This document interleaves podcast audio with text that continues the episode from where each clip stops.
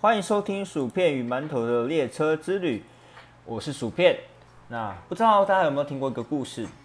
故事是这样的：就男人某天他约好要跟一个重要的客户谈一笔关键的生意，如果谈得成，就可以为公司带来上千万的收入。那这时候突然一个好朋友打电话过来，说他有一张五月天门演唱会的门票，然后问那个男人要不要跟他一起，因为要带他去，因为他没有办法去。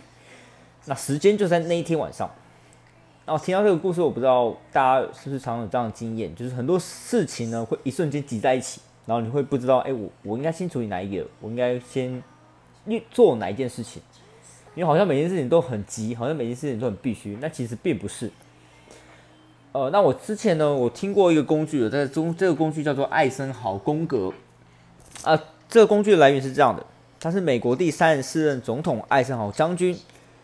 发明的，他是用这个方式在规划他的每一天啊。这个工具呢，主要将我们每天做的事分成四个象限。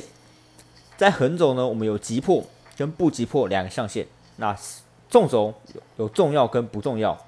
所以基本上，我们对于急迫跟重要的，我们就是 do，尽快完成它。比如说呢，你的膀胱就是即将快爆了，你喝太多水，然后你想要上厕所，或者是你车子快没油了，就可能。没有办法坚持到你的目的地，那这时候你就要赶快去处理它，这就是急迫跟重要的。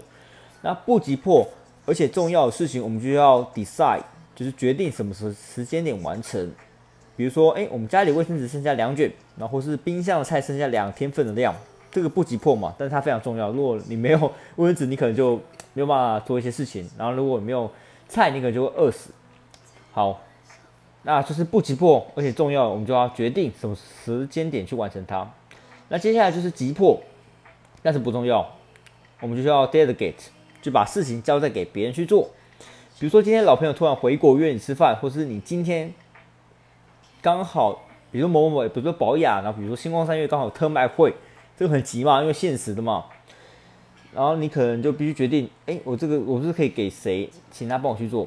或是哎，我是不是可以约改天，或者是什么之类的，或是把这些事情交给别人去做，然后你去跟你的朋友去聚会，这是急迫跟不重要，我们就要把事情交代给别人去做，或者另外安排行程。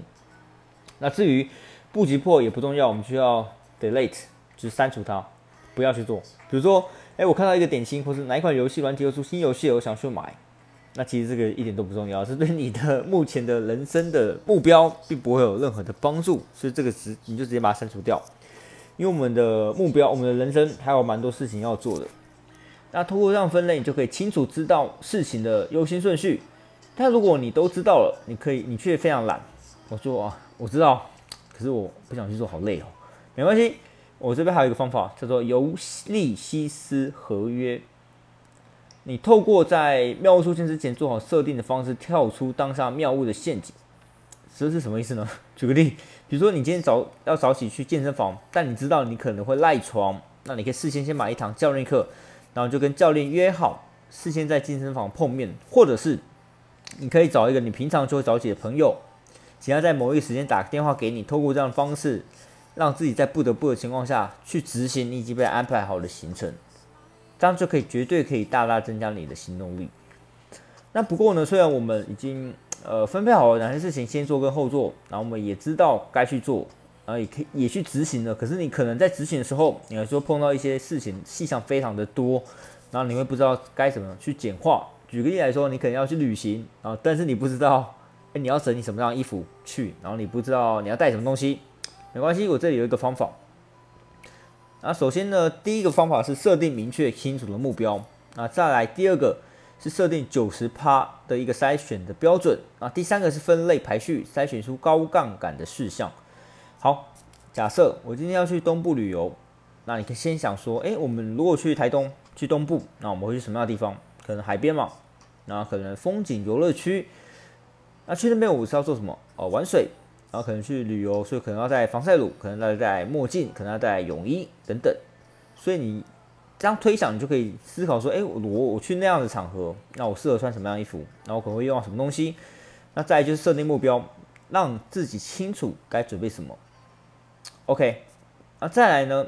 我再举一个例子，很多人应该家里都有衣柜吧？然后女生应该就是家里衣服应该非常多，男生应该最近这阵子就是这几年应该蛮多的，因为都要打扮自己嘛，让自己变得一个更好的状态。那在整理衣柜的时候，你是不是哎，我不知道怎么整理，因为可能好像每一件都蛮适合，好像每一件你都舍不得丢掉或是捐出去。那因为你通常你都会觉得，哎，这件好像啊还需要，然后这件哎我可能啊某个场合会穿到，那结果你可能这件呃可能几百年才穿一次。那这个时候呢，我会给自己一个打一个打分数标准，比如说，哎，我如果常穿这件衣服，那他就给我就占四十分的一个额度。那如果这件衣服穿起来非常的舒适，非常的舒服，那就占三十分的一个额度。如果这件衣服好看的话，那再占另外的三十分，这样加起来就一百嘛。那你就通过这个评选标准去做你的衣服分类，去整理你的衣柜。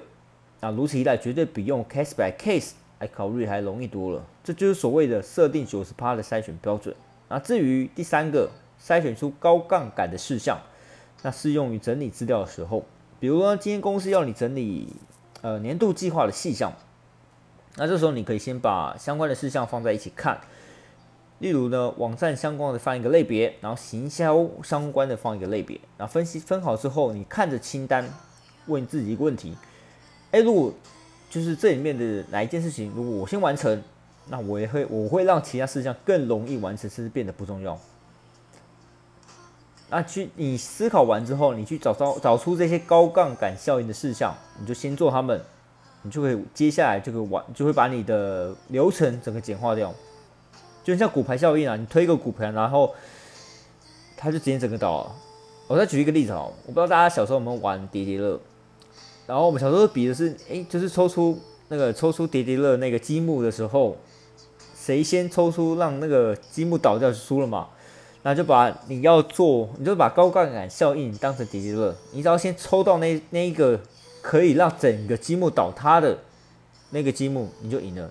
就代表说，它可以有一个连锁效应，让所有积木都连贯在一起。